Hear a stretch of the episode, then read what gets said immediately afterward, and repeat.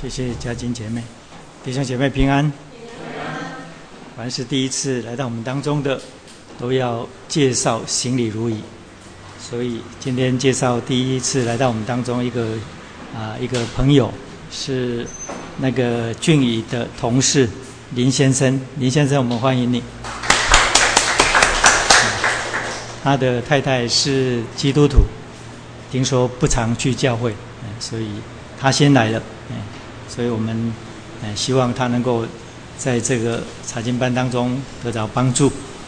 好，刚才唱的那首诗歌《紧紧亲近耶稣》，啊，其实这是在讲基督徒要借着祷告，然后在教会的各样团契生活当中，跟主有一个紧密的连接。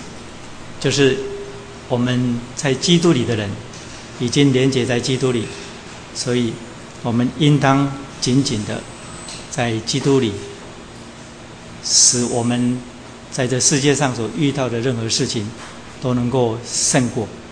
所以这歌词讲到，可能你在受试探当中，可能你在受苦当中，或者是你需要服侍一些在软弱当中的人啊，还有。就是跟主的交谈是亲密的团契，啊，每一次一提到产业啊，很多基督徒都忽略了耶稣基督在马太福音第十六章所讲的那句话，那是我们曾经用它做一个专题，叫做得胜的呼召，记不记得？耶稣说：“若有人要跟从我，就当舍己，背起自己的十字架。”来跟从我，你若去查考所有的注解书，一定很清楚的告诉你，那是基督对跟从他的人受苦的呼召。背十字架跟从主，就如同主背全人类的十字架一样，确实是受苦。但我说那节圣经讲到受苦是过程。结果是得胜，所以耶稣基督在马太福音十六章那里所讲的那句话，我从他所讲的结果来取一个题目，叫做得胜的呼召。那我们信主有许多的受苦，这些受苦你没有信主也一样受苦，这是我们都已经常常讲过的。那你应当记得一件事情，就是每当有恶劣的环境，或者是你受苦，不管是人加之于你身上的苦，或者是你自讨苦吃，或者是因基督的名受苦，如果你依靠主得胜的，那么那就是你的产业。其实受苦是一个产业，可能你不懂，哎，所以。为什么主呼召我们背起自己的十字架来跟从主？所以我们之前曾经讲过，说我们其实只有两个仇敌，外在的仇敌就是撒旦那位抵挡真理，并且随时准备要吞噬基督徒的，要把我们从主的关系当中拉倒。哎，所以魔鬼如同吼叫的狮子。四处游行，寻找可吞吃的人。那个人是指基督徒，所以他吞吃基督徒的喜乐，吞吃基督徒的盼望，吞吃基督徒的信心，最后把我们整个人啊属灵的生命都吞吃掉了。哎，所以那里提到撒旦是我们的仇敌，是全人类的仇敌。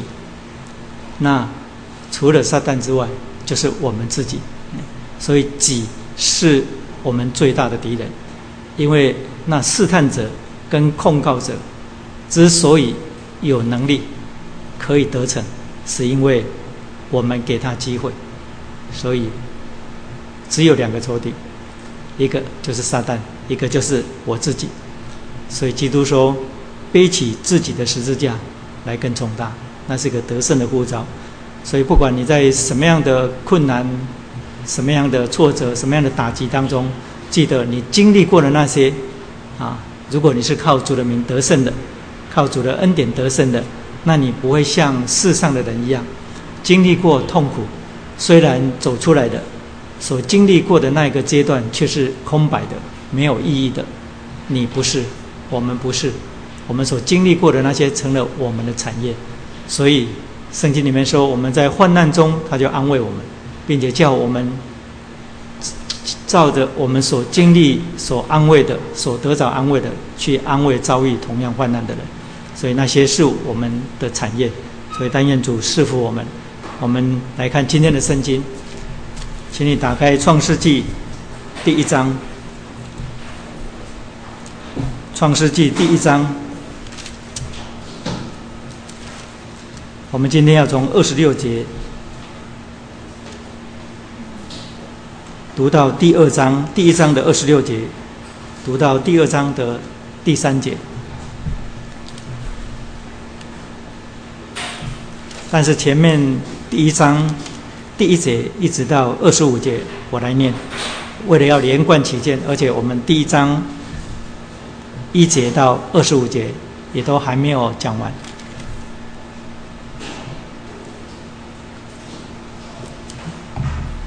好，请打开《创世纪》第一章，请你先看第一节到二十五节，我来念；然后二十六节到二章的第三节，我们起身来念。《创世纪》第一章第一节开始到二十五节，我来念；二十六到二章的三节，大家起身念。起初，上帝创造天地，地是空虚混沌，渊面黑暗。上帝的灵运行在水面上。上帝说：“要有光，就有了光。”上帝看光是好的，就把光暗分开了。上帝称光为昼，称暗为夜。有晚上，有早晨，这是头一日。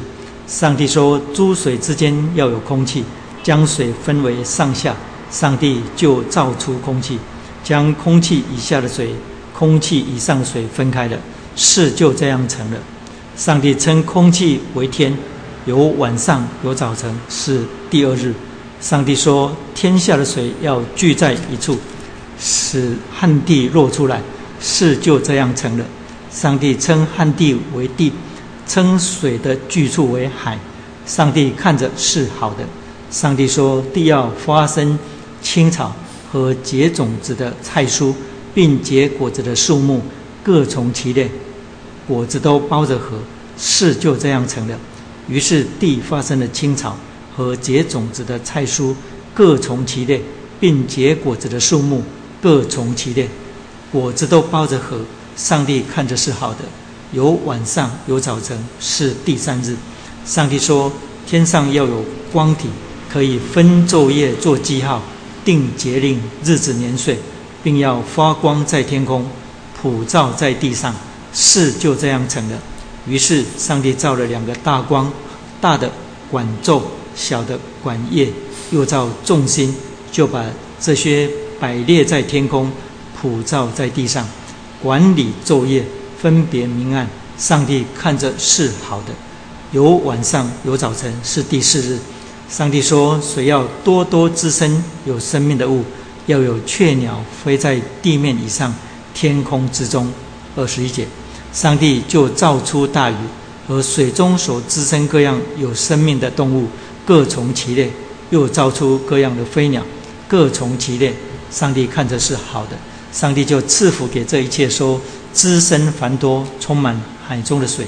雀鸟也要多生在地上，有晚上，有早晨，是第五日。上帝说：地要生出活物来，各从其类；牲畜、昆虫、野兽，各从其类。事就这样成了。于是上帝造出野兽，各从其类；牲畜各从其类；地上的一切昆虫各从其类。上帝看着是好的。二十六节，一起来。上帝说：“我们要照着我们的形象，按着我们的样式造人，使他们管理海里的鱼、空中的鸟、地上的牲畜和全地，并地上所爬的一切昆虫。”上帝就照着自己的形象造人，乃是照着他的形象造男造女。上帝就赐给他们，又对他们说：要生养众多，遍满地面，治理这地，也要管理海里的鱼、空中的鸟和地上各样行动的活物。上帝说：“看哪，我将遍地上一切结种子的菜蔬和一切树上所结有核的果子，全赐给你们做食物。至于地上的走兽和空中的飞鸟，并各样爬在地上有生命的物，我将青草赐给他们做食物。事就这样成的。上帝看着一切所造的都甚好。”有晚上，有早晨，是第六日，天地万物都造齐了。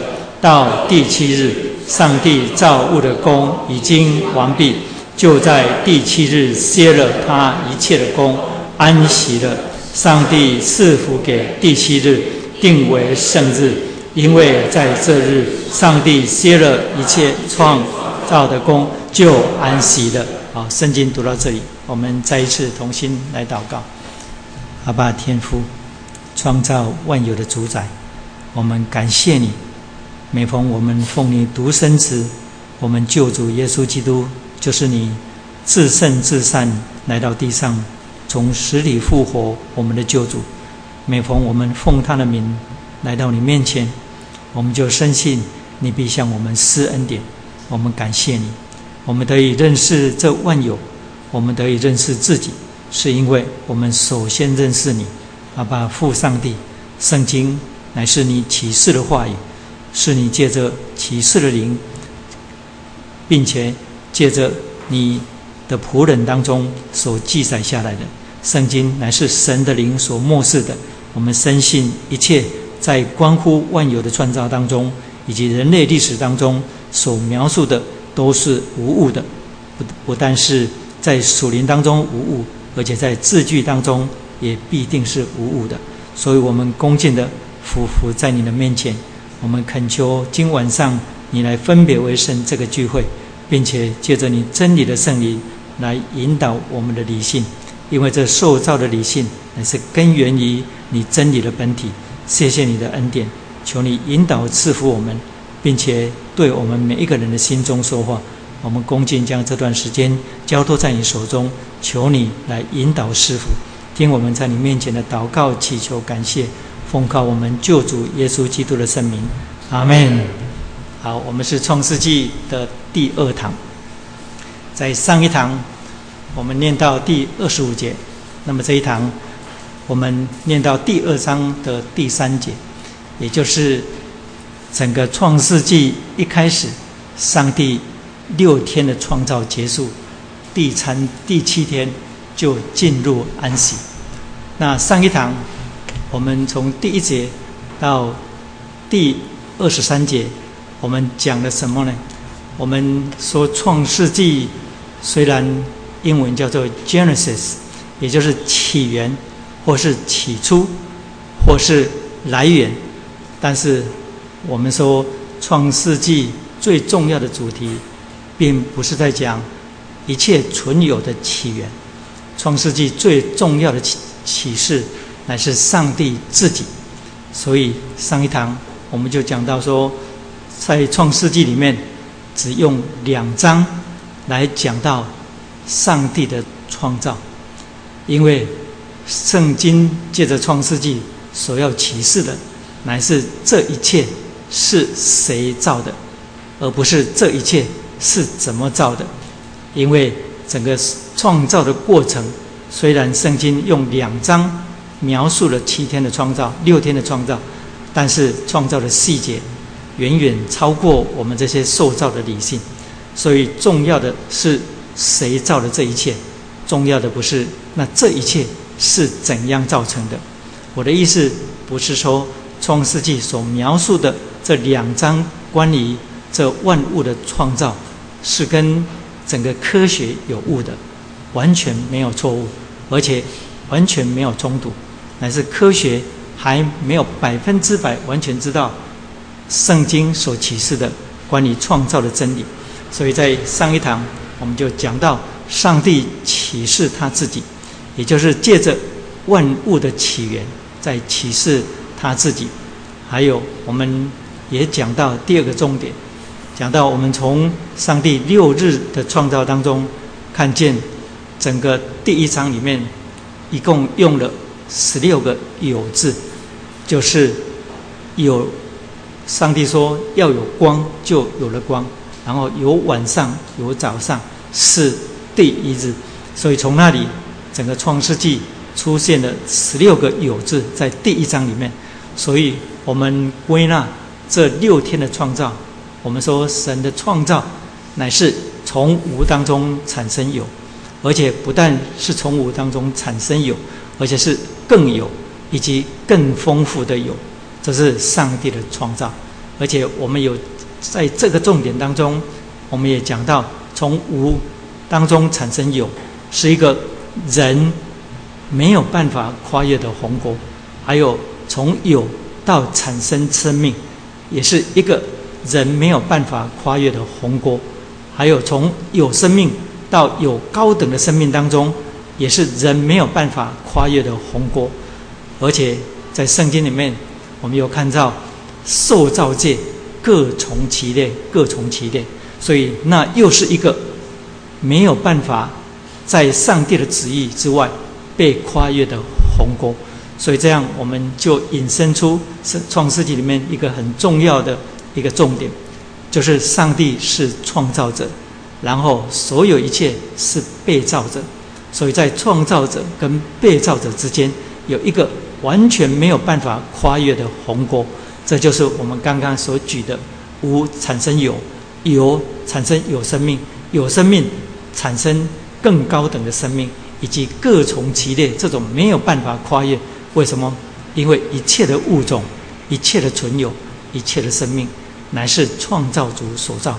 这样一切受造界，不管是地上爬的动物，或者是空中飞的鸟，以及在海里当中大大小小游的鱼，没有一样。上帝在造它的时候，赋予它有。超自然的能力，甚至整个塑造的天地，也就是自然界，我们也没有办法从创世纪里面看见上帝有赋予他超自然的能力。你大概没有听懂我的意思，就是所有塑造的、地上爬的、然后空中飞的、海里游的。所有受造物，上帝没有赋予他超自然的能力，所以呢，某一种野兽可以祝福人，某一种野兽可以成为啊某一个民族的图腾象征跟祝福，完全是子虚乌有的事。而且塑造的整个自然界，也就是整个天地万物，包括了自然界，就是山川、河流以及大石头。小石头，任何奇奇怪怪的石头，甚至什么宝石，或者是什么琥珀，或者是什么矿物质，没有任何一样受造物，上帝赋予他超自然的能力。所以你不需要去找什么方位才比较吉利，你不需要去看什么风水，你也不需要去看什么极地，极地啊，就是大吉大利的土地。或者是什么龙穴，或者是什么老鼠穴啊？你不需要去看那个，你也不需要去跟人家挂琥珀，或者是某一种吉祥物，通通没有。因为我们在创世纪里面看得很清楚，那是创造主所造的，所有一切被造的，上帝没有赋予他超自然的能力。我的意思不是说自然界有某种自然的能力，比方说海呀、鱼呀，或者是比较。巨型的动物啊，他们是有上帝赋予他们属于身体物质当中的能力，就是生理方面的能力。但我刚刚讲的是超自然的能力，没有，没有任何一块长得奇怪一点的石头，或长得高大一点的树，或长得比较奇怪的山，就比较有灵气，或者是比较有什么样的特殊的能力，完全的没有。所以。这是我们上一堂所讲的第二个重点的延伸，各从其列，而且每一样都不可能跨越另一类的鸿沟。个这重要的要启示我们，就是在创造主跟受造界当中，没这中当中的鸿沟，没有任何塑造物可以跨越。这样人会成为神这件事情是断断不可能，因为人与神之间的差异，并非分量的差异，是彻头彻尾本质上的差异，是质的差异，不是量的差异。所以怎样？我们知道神造这一切，从六天的创造当中，我们看见是有，更有，而且。是更丰富的有，所以我们就讲到说，所有虚空的观念、虚空的哲学、虚空的宗教，全部都是跟上帝的真理相抵挡的。其实这一切的背后，就是那抵挡真理者。抵挡真理是有一个位位格，我们知道说，圣经里面启示。那就是撒旦，因为他被称为真理的抵挡者，所以之前我们有讲过，撒旦根根据圣经里面所描述的他的名字跟他的工作，所以他是首先杀人的，他是不守真理的。耶稣基督在约翰福音第八章对那些宗教领袖说的，说他是首先杀人的，首先杀人，第一个杀人，他杀了谁？他在伊甸园里面，借着引诱亚当跟夏娃，他把在亚当里的全人类的灵性，在上帝面前的那个地位，全部都杀掉。所以在亚当里的人，罗马书第五章说，罪既从一人入了世界，死就临到众人，因为众人都犯了罪。所以圣经描述撒旦的名字跟他的工作，说他是首先杀人的，又是不守真理的，不守真理就是抵挡真理的。所以这样，上帝所创造创造的乃是有更有更丰富的有，而仇敌的抵挡工作乃是将存有带回虚空。所以所有虚空幻灭，所有。一切虚无的观念、哲学跟宗教，你都要小心，因为那个不是圣经里面所启示的。上帝借着整本圣经启示我们，从一开始就是有创有创造主，有创造，然后有罪的堕落，然后有上帝的为我们预备的救恩。然后接下来有道成肉身，有拯救，然后有盼望，最后是有新天新地，有审判。所以这是我们上一次第二个重点啊。我今天延伸多讲了一点。还有第三，我们也讲到，我们从第一章的第一节到第二十五节当中，我们看见上帝的创造当中，首先他为所有的生命。创造了构成生命的要素，也就是在五天的创造当中，我们看见上帝首先创造光，然后再来创造空气，再来创造水，然后再来是土地，再来是昼夜，而这些是构成生命的要素。这些构成生命的要素。是指所有被造在地上所有的生命。这样，我们从今天这一段我们要讲什么？因为我们上一次的主题是说，因为创世纪一开始最重要启示的主题就是神自己。那如果按着重要性，也就是按着圣经启示的次序来讲，那创世纪第二个重要的主题就是人。所以这样，我们当我们下一次如果有讲到第七天安息的时候呢，我们又会回过头来讲前面第一章的一到二十五节，那五天的创造，也就是跟第七天一起连起来讲。为什么？因为我们之前讲到说，上帝在创造万物之前，先造了五种构成生命的要素。但是在我们讲到第七天，上帝定为安息日的时候，我们要讲到存有的两个要素，因为上帝创造万物的时候，他首先创造五种生命构成的要素，在五天的创造当中，使一切生命可以滋长出来。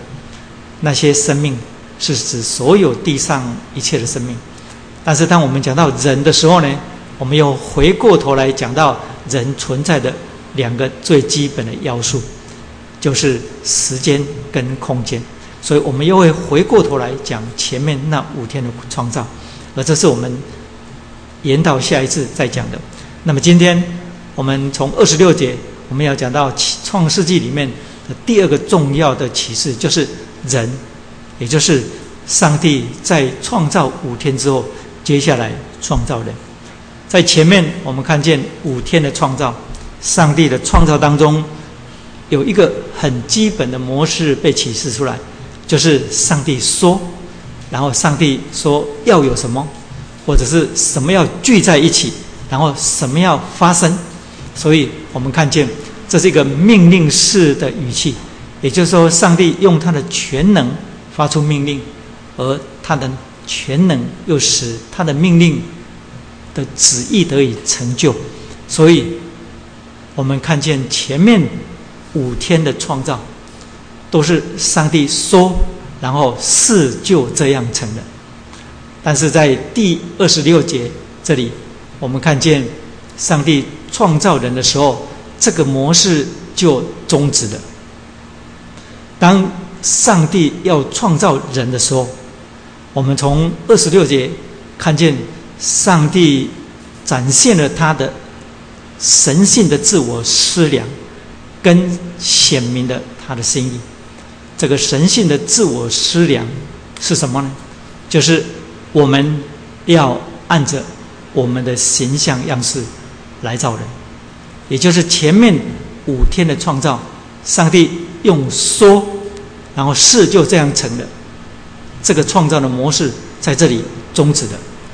接下来，上帝展现他自己的神性的自我思量。这个神性的自我思量是个奥秘，我们没有办法明白。我的意思是说，上帝那一天说那句话，我们要按着我们的形象样式来造人。显然，他把造人这件事情放得很慎重。如果用我们人的用语来讲，我们从二十六节这一句话当中，我们可以判断出，上帝讲这句话似乎经过深思熟虑。可是我们知道，说神不需要去思考，或者是去推论，或者是去做计划。上帝不需要这样，也就是说，上帝不需要去考量一件事情该做或不该做，因为上帝是全知全能者。那么，我们应该如何解释这句所描述出来的神性的自我思量？我们应当这样讲。就是上帝在创造一切之后，造人这件事情是有计划的，也就是前面五天的创造，其实是为了要造人，是为了人的出现，所以他停下来做一些自我思量，以致把他的心意展现出来，所以我们就知道说，上帝造人不是像造万物一样。用他的话，后面我们从第二章那里看得更清楚的就是创世的来历乃是这样。结果我们就看见说，上帝用地上的尘土造人，又对他吹了一口气。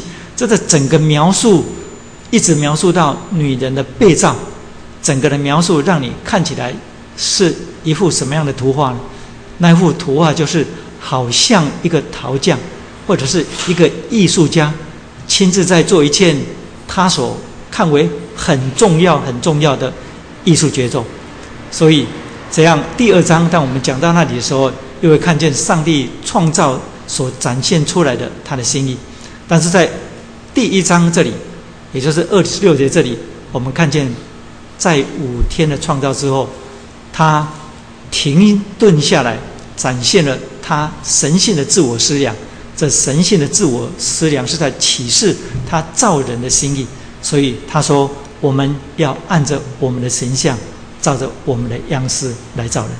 那我们都知道说，在这之前没有一样受造物是有上帝的形象跟样式的，所以我们就从这神性的自我思量讲起。因为圣经里面提到说我们，但是我们说我们所信的是独一的上帝。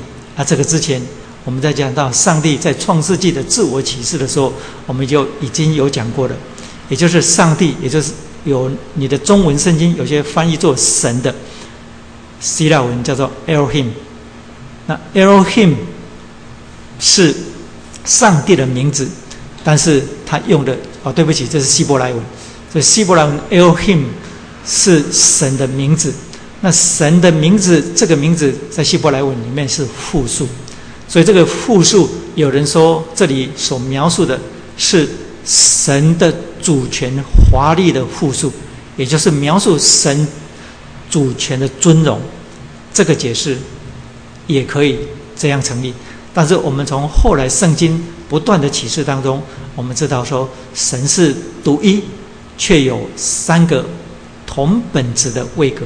也就是圣父是神，圣子是神，圣灵是神，所以这三位一体是所有正统教会的核心真理。真统教会有三个核心真理，就是三位一体的神论，再来就是基督是论，基督论，也就是基督是谁，还有就是救赎论，也就是救赎到底是什么。所以三位一体的上帝。从这里，创世纪一直到启示录，一直在启示三位一体。那么，圣经关于三位一体的启示，我们讲过很多了。不过，我必须让你明白一点，就是圣经从很多角度在启示上帝的三位一体。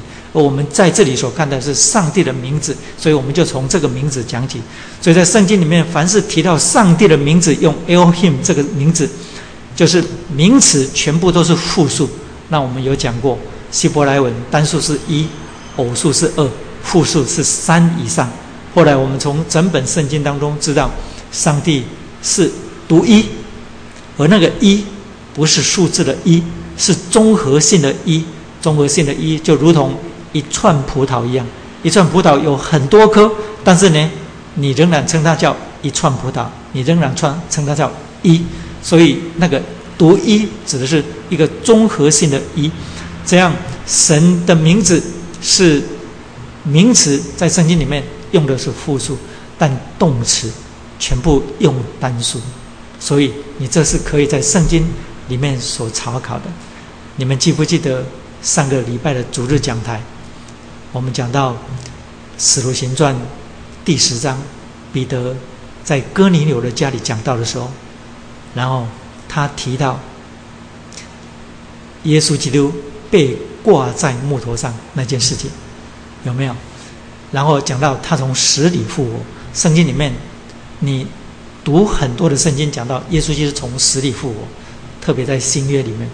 那么在那个主日的讲道，我特别提到彼得说，上帝却叫他从死里复活。然后罗马书却告诉我们说。是基督用自己的全能，因为他有完全的神性，所以罗马书一章第四节说：“按肉体说，是从大卫的后裔生的；按圣善的灵说，因从死里复活，以大能显明他是上帝的独生子。”那里提到是基督以他的全能自己复活。然后罗马书第八章十一节，保罗。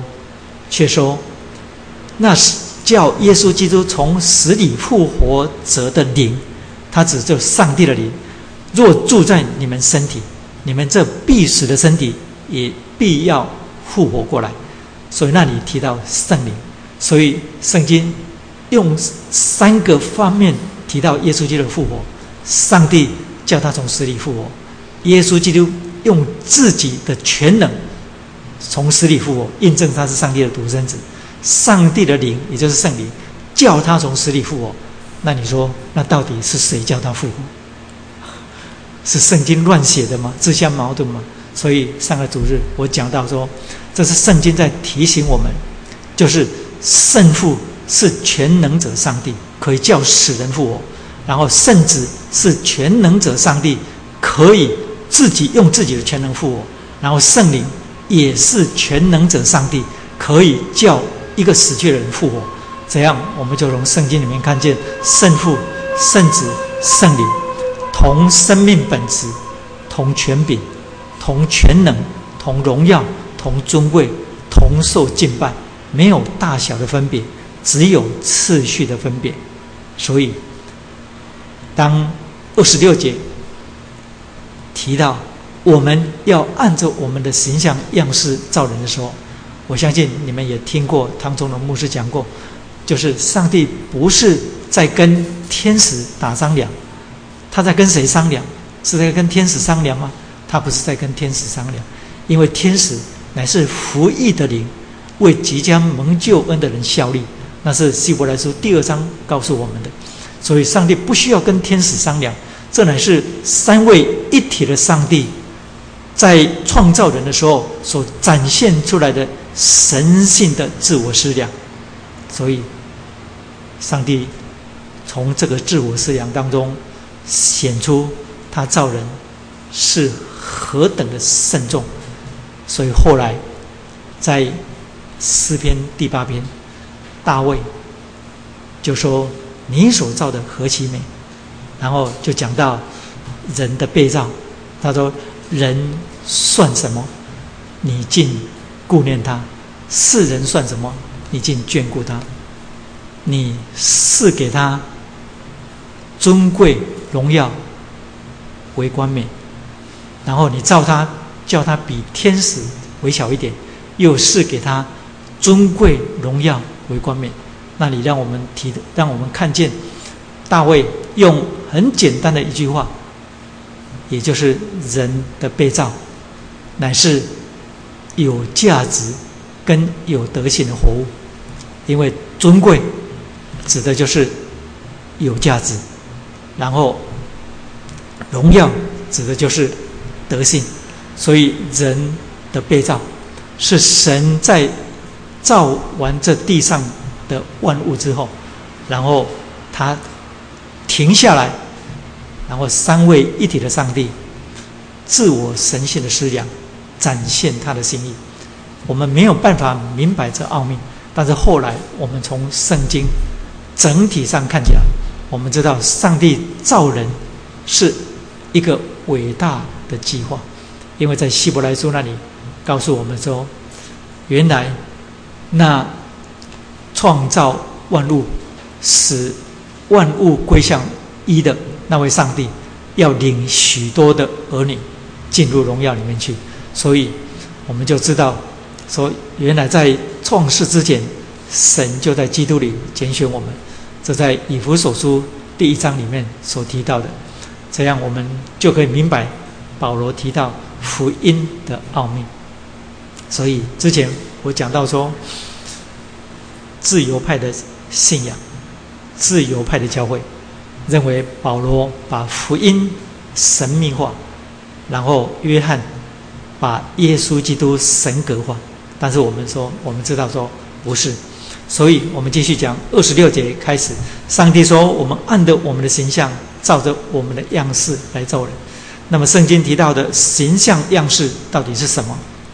这里提到说，我们要按着我们的形象，照着我们的样式来造人。提到形象跟样式，我们先讲。如果你看你的其其其他本的注解或者其他注解。有很多对于形象样式的说法，也就是说，形象就是 image，然后样式 likeness，到底是不同的东西还是相同的东西？我们从整本圣经查考，发现它其实是希伯来文同义词的互换而已。因所根据的圣经，我简单的讲，你可以自己去查。也就是上帝的形象跟样式在这里被提到，也就是上帝造人的时候，使人成为有上帝形象样式的本质，在这里提到形象跟样式。那这两者有不同吗？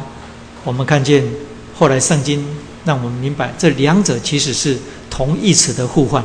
比方说，同样是创世纪的五章第一节，当那里提到亚当的后代记在下面的时候，提到神起初造人的时候，乃是照着他的样式造的，那里就没有提到形象，只提到样式。后来在创世纪的九章第六节提到，凡流人血的，他的血也要被人所流。为什么？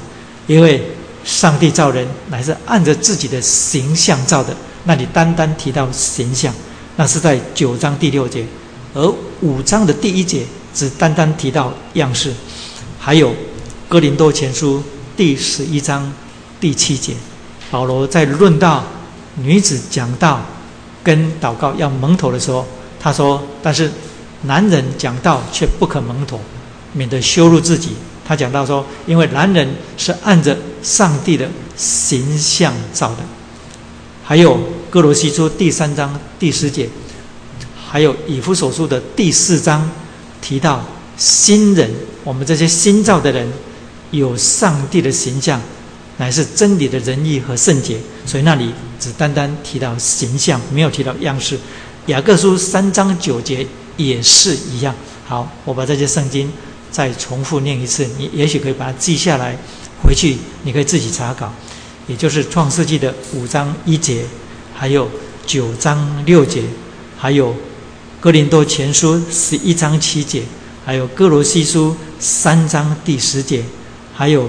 以弗所书四章二十四节，以及雅各书三章第九节，这些圣经经文，不管你是查希腊文或者是查希伯来文，你会发现说这是同义词的互换。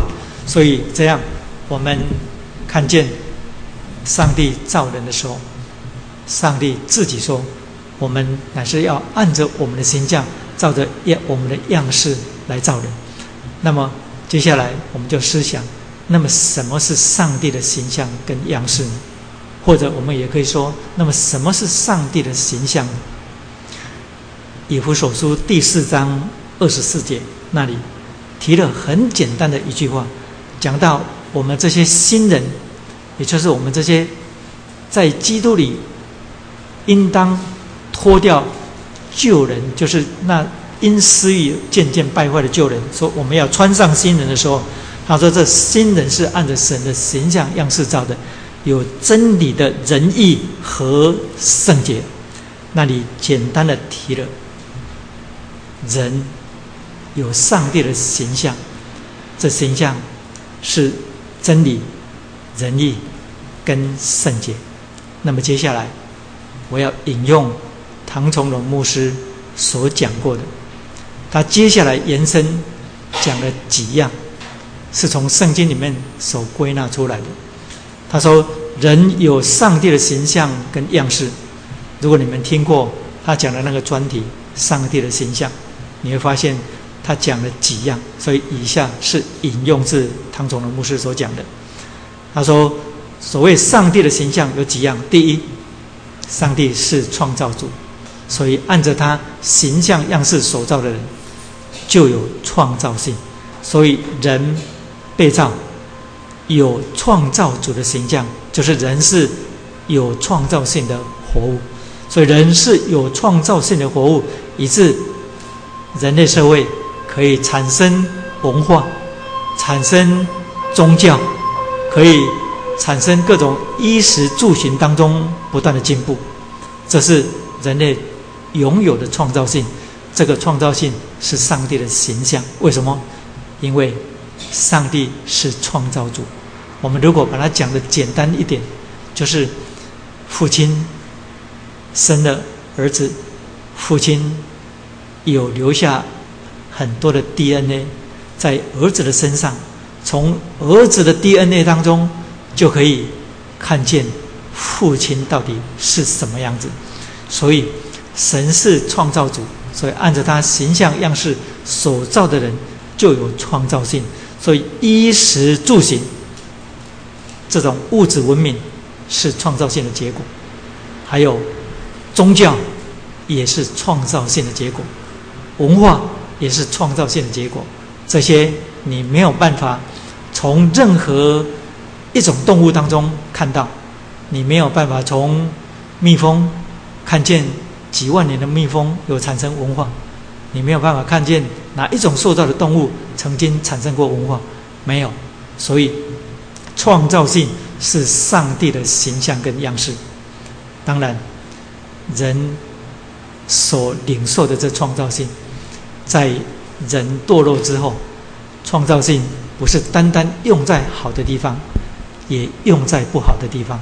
所以，创造性曾经用在发明很多害人的东西，啊，很多啊骗人的诡计，还有。很多设计人的计谋，还有，如果我要作奸犯科，我要抢银行，我需要有很好的创造性。抢了，不但神不知鬼不觉，而且呢，我还能够逃得开，将来还能够享受那些钱。所以作奸犯科也需要用创造性。当然，唐牧师提到，人类创造性最大的误用。就是以创造主所给我们的创造性，去创造一个假神，也就是假宗教。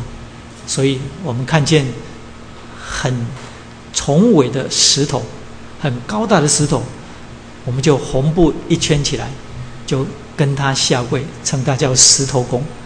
然后找到木头，就雕刻他成为偶像；找到石头，就把它琢磨成。某一种形象来拜他，所以这是创造性最大的误用。第二，人不但是创造性的活物，而且人还是有自主性的活物。为什么？因为上帝是主宰，耶和华是主，所以他是万有的主宰。所以按照他形象样式所造的人，就有自主性。所以人是有自主性的活物。人的自由意志的展现，就从他开始会产生自我意识开始，也就是生下来到底是几个月，你可以去做研究。不过之前我看过一份瑞士啊瑞典的一个科学机构曾经做过研究，说一个婴儿四个月四个月大，他就可以用他的。哭或笑，来左右大人，为了他的好处，啊，来成就他想要的东西。听懂我的意思吗？如果讲的简单一点，就是四个月的小孩子就会耍诈了。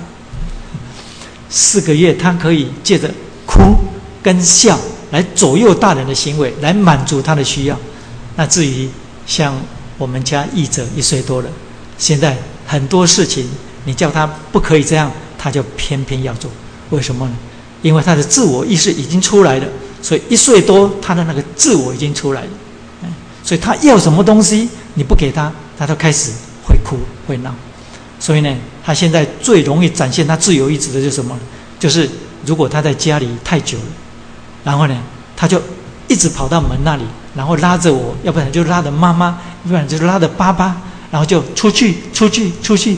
他就是要出去这样，要不就是拍门，啊，然后如果我要出门做个什么事情，然后他们必须留在家里，我必须偷偷的，哎，我必须偷偷的出去。然后嘉靖如果要出去要做什么，也是一样要偷偷的出去，嗯，为什么？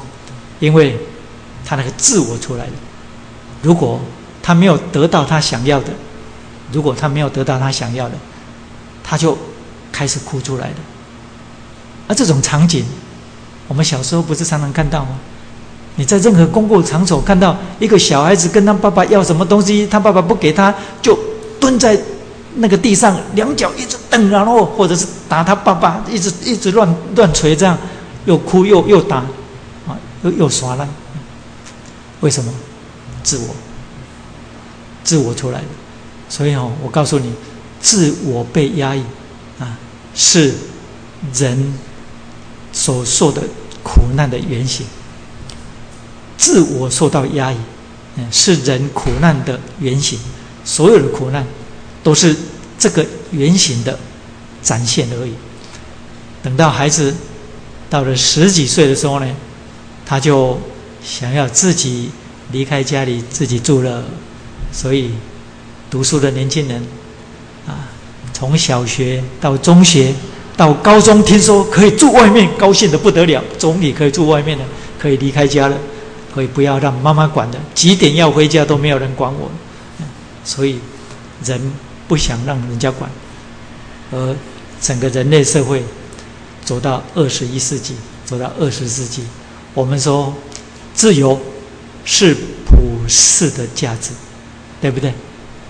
对不对？法国大革命的时候，罗曼·罗兰说：“爱情诚可贵，哎，生命诚可贵，爱情价更高。若为自由故，两者皆可怕。”哦，好感动人啊！还有后来法国大革命犯乱成那个样子，死了那么多人。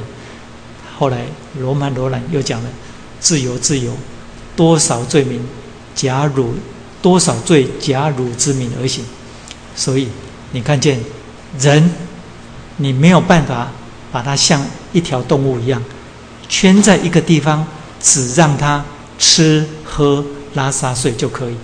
人要自由，人自由意志的展现就是我想做这个或不想做那个。所以呢，我想去哪里？不想去哪里，每逢假日，就很多人说我要去哪里，我要去哪里，哎，所以去，不断的去，不断的去，为什么？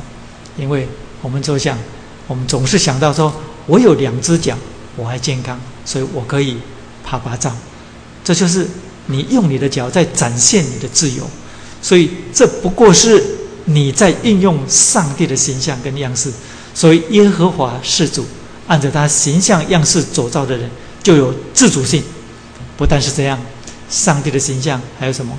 就是神是永恒者，神就是永恒，所以按照他形象样式的人就有永恒性。所以永恒性是人从上帝那里来所领受的上帝的形象，人是永恒性的活物，所以呢，人会数算自己的年日，人不甘心活着。只有几十年，所以人可以产生在文化当中、在历史当中，以及在宗教当中那一种往后回顾、往前瞻的那种盼望。为什么？因为我们对时间有很强烈的意识，我们意识到时间的存在，我们意识到时间的存在，就是我们意识到我们自己的存在。所以在下一堂，我们讲到上帝在第七天的时候，把第七天定为圣日，就安息的。我们会讲到生存的人存有的两个要素，就是时间跟空间。在前面五天的创造的时候呢，我们讲到神为所有所造的生命，先创造了生命存在的要素、产生的要素，但是那些生命是所有的生命。也就是地上所有活着的生物生物，但是所有活在这地上的生物呢，没有一种生命，没有一种生物对空间有自我意识，对时间有自我意识。你有没有看到一条狗？你带它到很多人的地方，它会告诉你说：“这里很挤呢，我们不要来这里。”它没有空间意识。你带他进入电梯，他不会说这个电梯怎么这么小。你搬到一个地方，他不会说哎，你怎么买这个公寓只有三十几平？他不会这样讲。只有人对空间有意识，没有任何一种动物有空间的意识，还有也没有任何一种动物有时间的意识。所以我们会数算，我们会计算时间。所以时间跟空间是人存在的两个要素。好，我们现在不要讲这个，我们先讲到上帝的永恒性。永恒性是上帝在人生命当中的形象，所以我们在宗教当中看见人借着在宗教当中找永恒，对不对？找下一辈子，还有为下一辈子投资，看看下一辈子不是会不会活得更好。所以呢，连那些不信宗教的人也说，如果要死了。假设是被被抓去枪毙了，就说死不算什么，二十年又又又是一条好汉。其实每一个被枪毙的人都吓到腿腿软了哦。哎，其实我刚刚讲的就是我们的人性里面正在彰显上帝放在我们里面那个永恒性，所以在宗教里面，人在寻找永恒，希望今生能够再继续延续，要不然就还有。来生下一辈子，而希望这一辈子去做很多很多的功德，让下一辈子我可以活得更好一点。在文化当中，我们也看见正在展现上帝在人性当中的永恒性。所以在文化当中，很重要的就是祖先、族谱，还有追念死去的人，以及。各样纪念生死的仪节，那些是什么？慎终追远。所以人会慎终追远，人会想到我的爸爸是谁，我的阿公是谁，我的前几代是谁？啊，人会想到我的祖先是从哪里来的，然后呢，人会想到说我父亲、我母亲、我我我的几几代的祖先。还有，当这一代的人有人离开了这世界，我们看见说，人要透过许多的仪式来表达对于生死之间这种大事的慎重，叫做慎终追远。所以这样一面追远，一面慎终。所以呢，你会看见说，人啊，不管任何文化，死了一个人，总是非常非常大的事情。如果花得起，要办很隆重、很隆重的葬礼。如果花不起，那至少也要把它办得像样一点。没有人说死了，比方说路上、马路上有一只鸡要过马路，被汽车压死的。你有没有看到很多鸡在那边痛哭，然后把它拉走，说我们赶快把它送去，好好的把它安葬。或者是半夜晚上你睡觉起来，听见有老鼠出葬的行列，滴滴答答出葬，有没有？没有，只有人有，只有在文化当中所展现出来的这种慎终又追远。为什么？因为人有永恒性，所以永恒性在文化当中，在宗教当中，正在呈现上帝的形象跟样式。不但是这样，我之前曾经开玩笑说，每一个人，只要你能力所及，啊，你一定会找最健康的东西来吃。为什么？因为你想让我生命能够延长一点，还有，你也可能很重视运动，因为运动可以保持健康。所以呢，你要记住，你想保持健康，也就是你想让你自己活得长一点。为什么？因为那是上帝的形象，那是永恒性在一个人身上。不但是这样，连太太小姐都会用各种方法保持自己的青春美貌。为什么？因为你知道这一切会过去，所以你想把你的美貌跟青春保持住。这是上帝在你生命当中的形象。为什么？那是永恒性。所以上帝是永恒者，所以按照他的形象样式所造的人就有永恒性。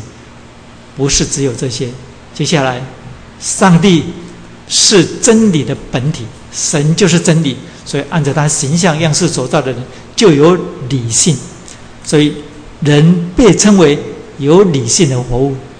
我相信没有一个人会愿意被人称说你是个啊，我现在讲我免得得罪你，没有人，我不愿意被人家讲说我是 I Q 零蛋，对不对？没有人愿意这样。每一个人总是希望被人家称哦，你智商好高，对不对？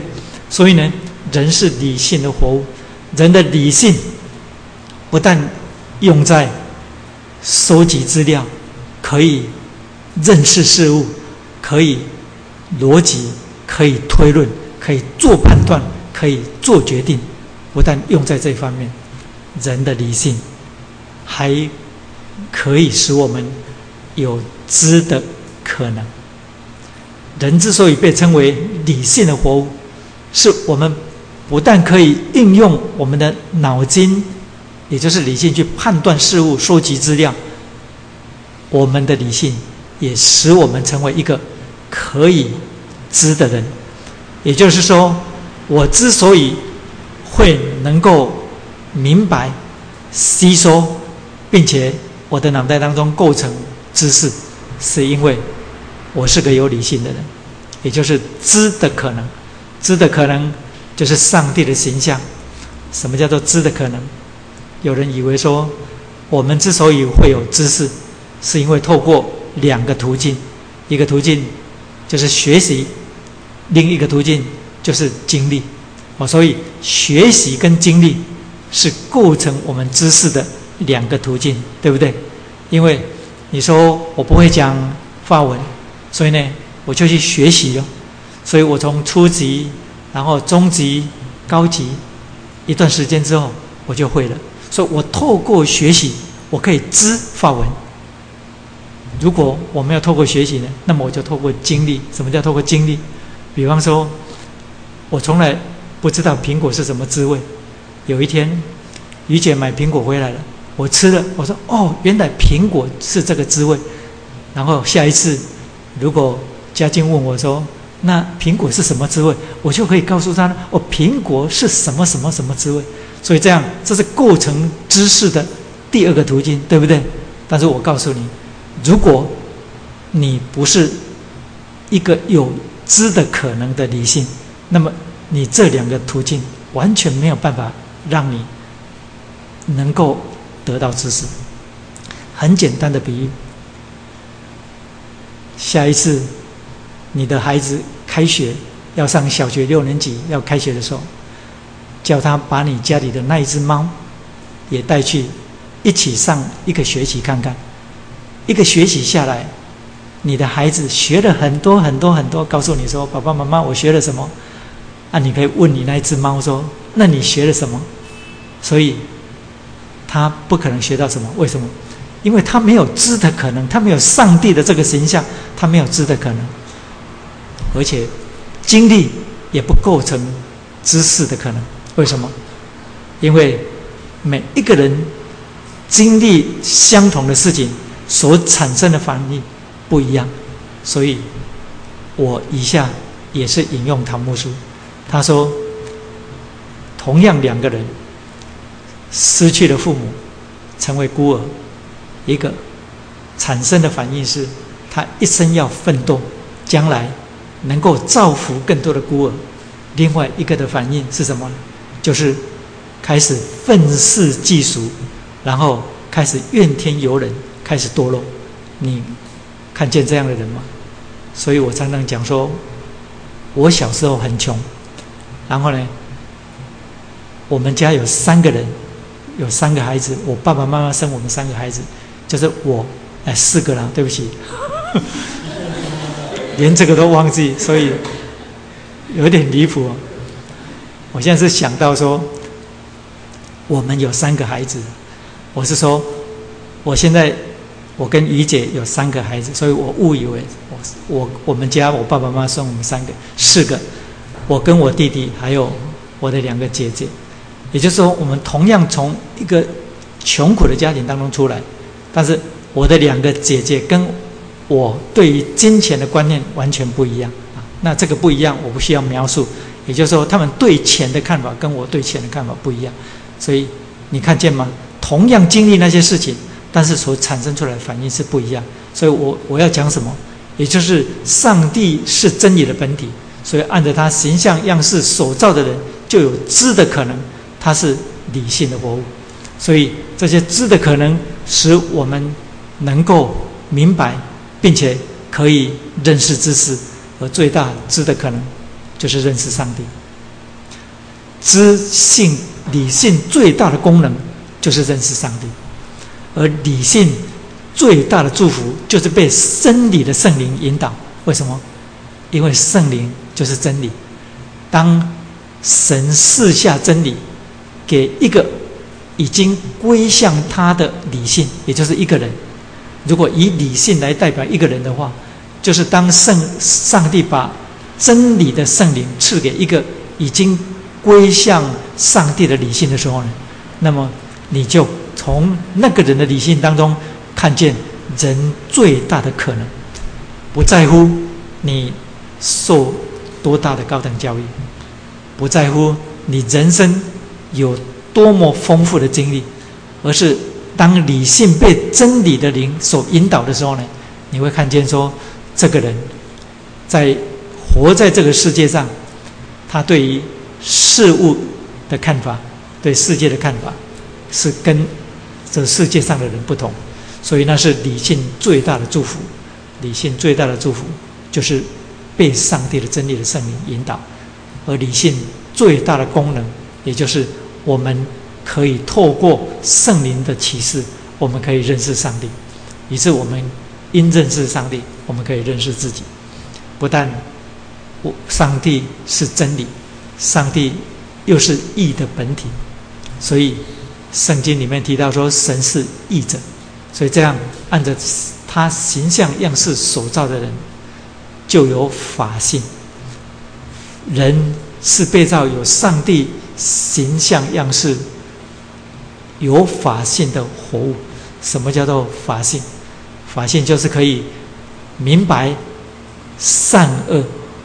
而且可以看见许多不公平、不公义的事情，也就是讲善罚恶的功能，在人性里面，不但是在人性当中，而且也在整体的文化当中，就产生了整个司法的体系。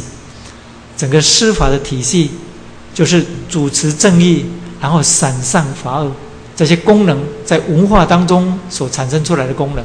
是上帝的形象，因为上帝是义者，所以这样这些功能也在你的家当中被看出来。假设你有两个孩子，大的常常欺负小的，有一天你看到大的跟小的抢东西，然后又打了小的一巴掌，你走过去很生气，就对老大说：“你到旁边去罚站三小时。”你正在展现上帝的形象，那个形象就是法性的形象，因为上帝是义者，所以按着他形象样式所造的人就有法性。不但是这样，还有就是上帝是圣洁，而且他是圣洁的本体，所以按着他形象样式所造的人就有德性。这些也是所有的动物没有的，所以人是有德性的活物。人明白是非，人会想要做一个高尚的人，没有任何一种动物会想要往上爬，想要做一个高尚的人。人喜欢受人的尊敬，在同才当中被看作品德高尚的人。为什么？因为这是上帝的形象跟样式。好，那圣经里面以弗所书四章。却告诉我们说，这新人是按着神的形象样式造的。那里提到神的形象只有你三样，对不对？真理的仁义跟圣洁。那么我刚刚引用唐崇荣牧师讲的，总共讲的至少有八样，对不对？那你说，那那是他牧师比圣经更厉害了，是不是？你有没有问说，那吴长老你怎么讲？我刚刚讲的那些都是从圣经里面出来的，都是圣经里面的。可是圣经明明讲到说，真理的仁义和圣洁，也就是真理跟义跟圣洁，是神在一个人身上的形象。为什么唐牧师讲这么多？其实他还没有讲完呢，还有呢，我是还没有引用完。好，我告诉你，我发现。他牧师所讲的这些，我刚刚所举例的这些，完全在以弗所书四章二十六节那句话里面。所以我认为，还是写圣经的厉害。我认为圣灵还是比我们厉害。我们可以引申出这些详细的细节，但是呢，塔木斯所讲的，无论是创造性，无论是主宰性，无论是。理性，无论是永恒性，全部都在真理的这个形象的范围，还有法性以及德性，则是在义、仁义跟圣洁这个范围里面。所以呢，塔牧师所讲的完全没有脱出以弗所书四章二十六节那一句话，也就是上帝的形象就是真理的仁义跟圣洁。所以这样人被称为尊贵。有价值，以及德行的活物。所以，我们接下来看见人，上帝按着他的形象样式造人。这样，我们从这里看见人有别于一切塑造的动物，人被造是在最接近上帝的等级，也就是他有上帝的形象跟样式。而这个形象跟样式呢？当我们在以弗所书里面看见我们穿上新人，然后有真理的仁义跟圣洁的时候呢，会让你误以为说，那这样我们是不是因信耶稣基督回复到上帝造亚当的时候那原有的形象？是不是原有的形象恢复呢？是不是？是不是只有这样而已？不，因为以弗所书提到的。那个穿上新人，来，我们翻到以弗所书法第四章二十六节，四章二十四节，对。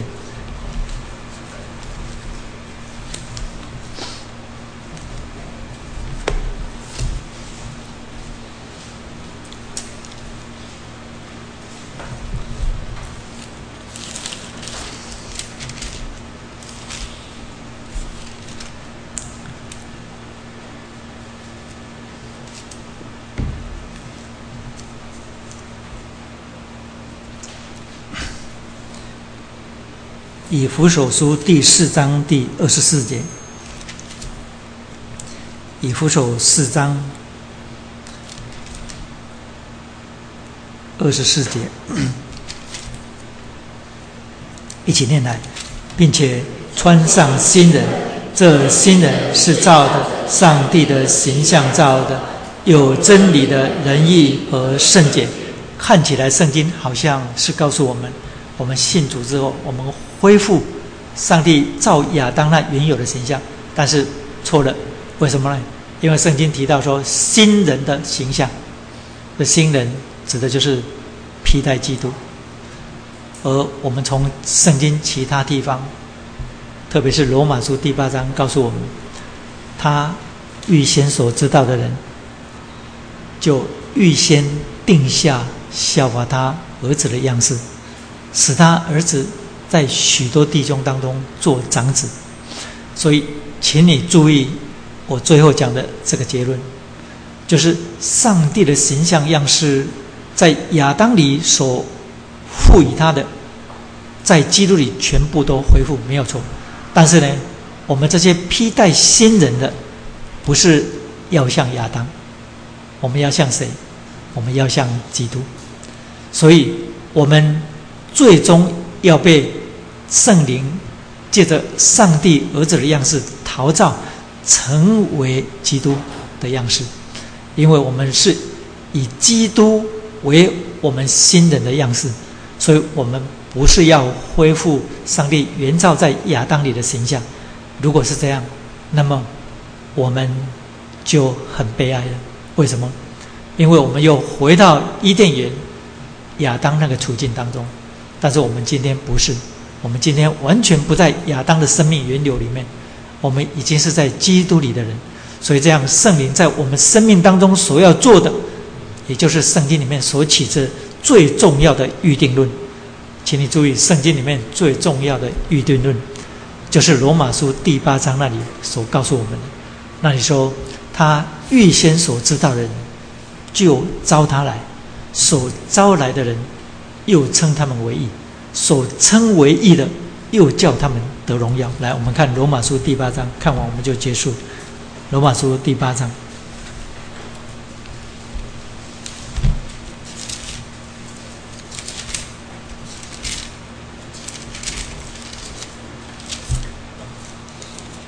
罗马书第八章。